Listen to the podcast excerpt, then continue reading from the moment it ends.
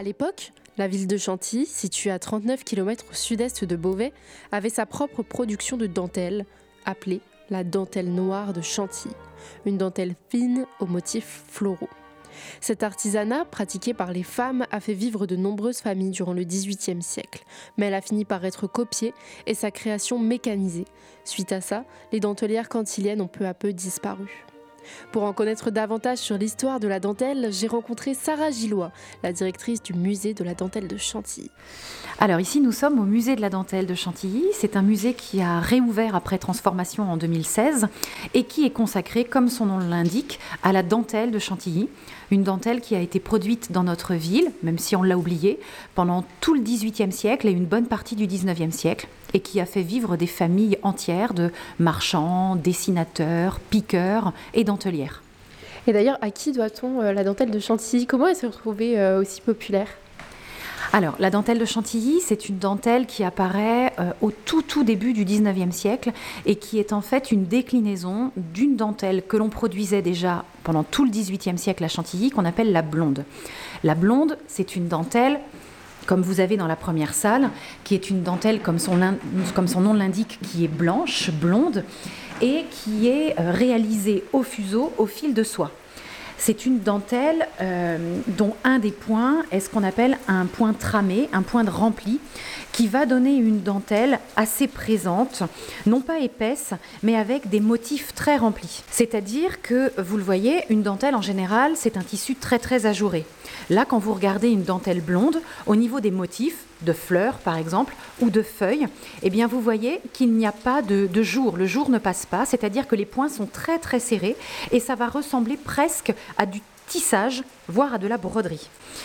À Chantilly, à partir de cette blonde, eh bien petit à petit, alors on n'a pas bien sûr ni de date, ni d'inventeur, euh, rien n'est resté dans les sources, mais on sait qu'au début du 19e siècle, à partir de cette dentelle blonde, à Chantilly, on va commencer à affiner la dentelle, on va commencer à inventer des nouveaux points qui vont permettre d'aboutir non seulement à une dentelle plus fine, plus légère, toujours en fil de soie, mais désormais en fil de soie noir. Pourquoi? Eh bien pour coller à la mode qui va commencer à se développer à la fin de la monarchie de juillet et au début du Second Empire, une mode où on va retrouver énormément de tissus très colorés. Et si vous mettez une dentelle blanche sur un rose bonbon ou sur un jaune poussin, la dentelle va être éteinte. Par contre, si vous mettez une dentelle noire, comme vous pouvez le voir dans notre dernière, dernière salle, eh bien là, c'est totalement éclatant et pour la robe et pour la dentelle. Et alors d'ailleurs, en parlant de mode, à l'origine, à qui était euh, destinée la dentelle? Est-ce que c'était vraiment pour les femmes, pour les deux? Alors, à la toute origine, au XVIe et au XVIIe siècle, c'est vrai que la dentelle est euh, un accessoire, on va dire, plutôt masculin. Et puis, petit à petit, au XVIIIe, mais surtout au XIXe siècle, la dentelle va devenir définitivement euh, un accessoire féminin. Comment est-ce qu'on pouvait imaginer euh, les tenues masculines du coup? Parce que c'est vrai que là, on, arrive à imaginer les tenues féminines, sachant qu'il y a encore de la dentelle aujourd'hui et que les femmes en portent. Mais les hommes, comment c'était? Ils avaient des grands cols, ils avaient le bas des manches, euh, le, le haut des bottes qui étaient recouverts de dentelle. Et comment ça se fait que la mode a basculé comme ça euh, d'un sexe à l'autre? Alors je pense qu'il y a eu des transformations de style, de dentelle. La dentelle est devenue de plus en plus fine, de plus en plus fleurie. Euh, et puis vraiment à la toute fin du 18e, mais surtout plutôt euh, après le Premier Empire, elle a vraiment été réservée au côté extrêmement délicat, soyeux et élégant de la tenue féminine.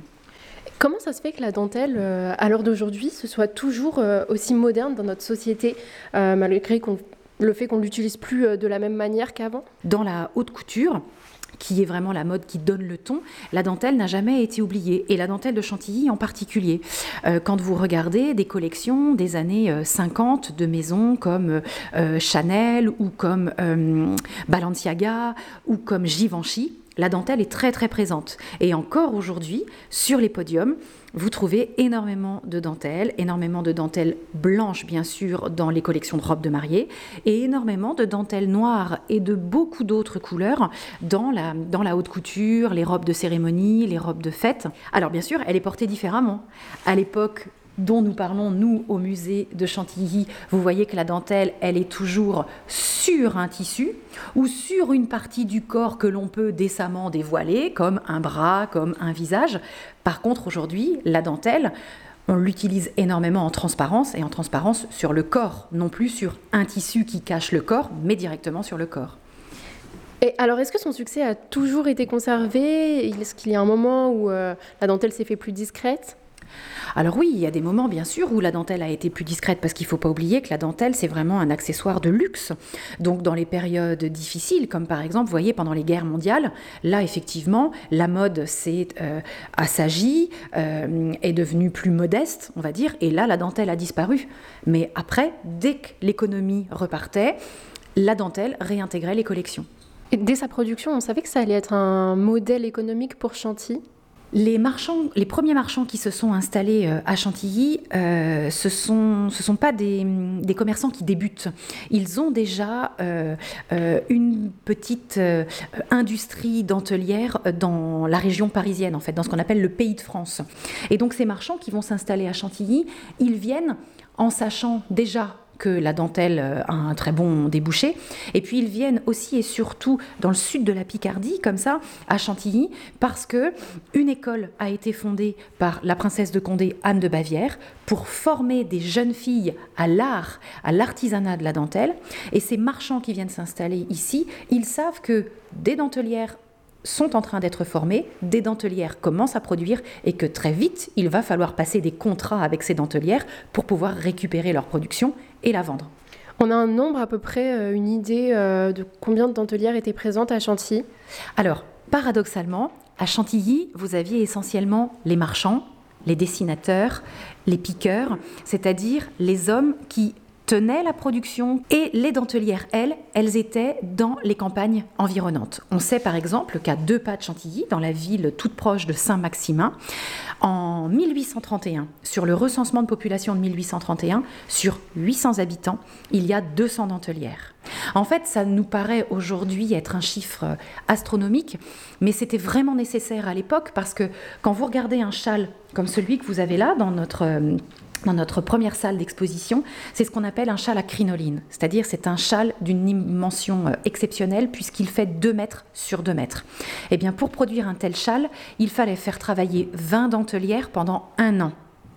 Donc vous imaginez, vous avez 20 dentelières qui sont bloquées pendant un an sur la création d'une pièce. Parce que là, tout ce qu'on voit euh, dans le musée, du moins dans cette première salle, euh, ça, tout a été fait à la main? Exactement. Vraiment, notre première salle, elle est vraiment consacrée à la dentelle à la main, c'est-à-dire celle qui était produite à Chantilly. Sarah Gillois, la directrice du musée de la dentelle de Chantilly, nous a ensuite emmenés dans la deuxième salle du musée, consacrée aux dentelles dites de Chantilly, mais produites à Bayeux, ainsi que des dentelles de Chantilly mécaniques. Euh, Auguste Lefébure, c'était un marchand dentelier euh, installé euh, à Bayeux. Et il était né en Picardie, hein, à Beauvais. Et, Auguste Lefébure, ça a vraiment été un génie de la dentelle. Non seulement parce qu'il a inventé des nouveaux points, il a retrouvé des techniques de fabrication anciennes, il a fait travailler des milliers de dentelières, et puis il a aussi modernisé la dentelle. C'était vraiment un grand génie de la dentelle. Et donc, il a copié à Bayeux, la dentelle Chantilly. Euh, mais euh, notre drame, un petit peu à nous à Chantilly, c'est qu'il l'a vraiment euh, copié de manière sublime et il l'a développé en inventant ce qu'on appelle la Chantilly ombrée. Et si vous regardez ce panneau de dentelle, eh bien vous voyez que au sein de chaque pétale ou au sein de chaque fleur, vous avez comme des niveaux de gris, des dégradés qui vont faire de cette chantilly de Bayeux une dentelle encore plus fine et encore plus élégante que celle que l'on produisait à Chantilly. Donc ça, ça a été quand même le premier coup porté à la dentelle de Chantilly. Et puis le second, celui dont je vous parlais tout à l'heure, ça va être la mécanisation.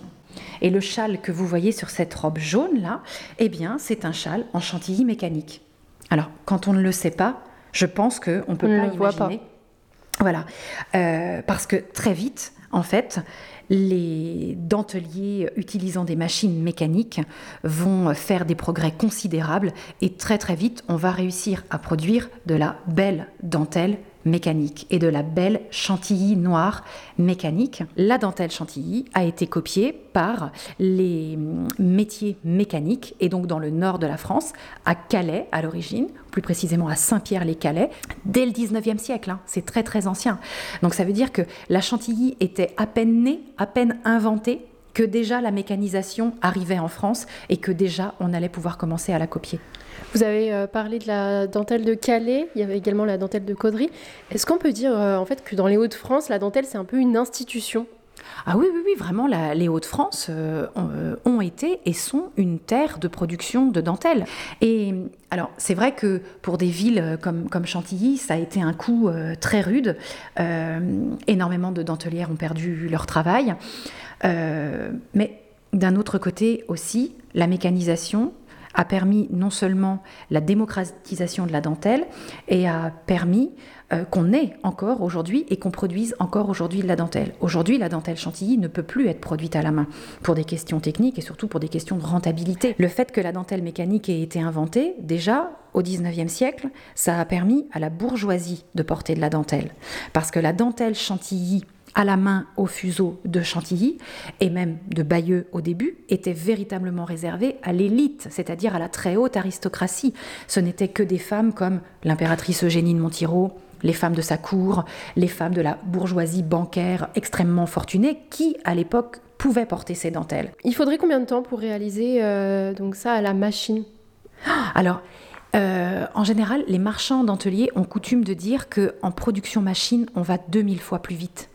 Donc vous vous rendez compte, la, messe était dite, hein. la, production main n'avait euh, aucun, aucun espoir, aucun avenir.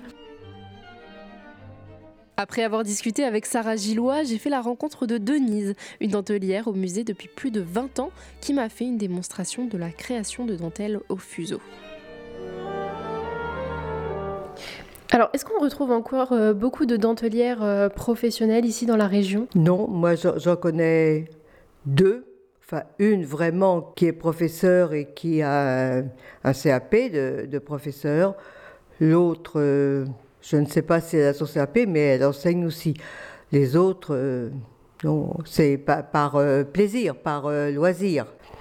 Alors, la dentelle au fuseau se, fait avec des, sortes de bobines qu'on appelle des fuseaux sur lesquels on, on enroule du fil et ce sont des croisements de fils.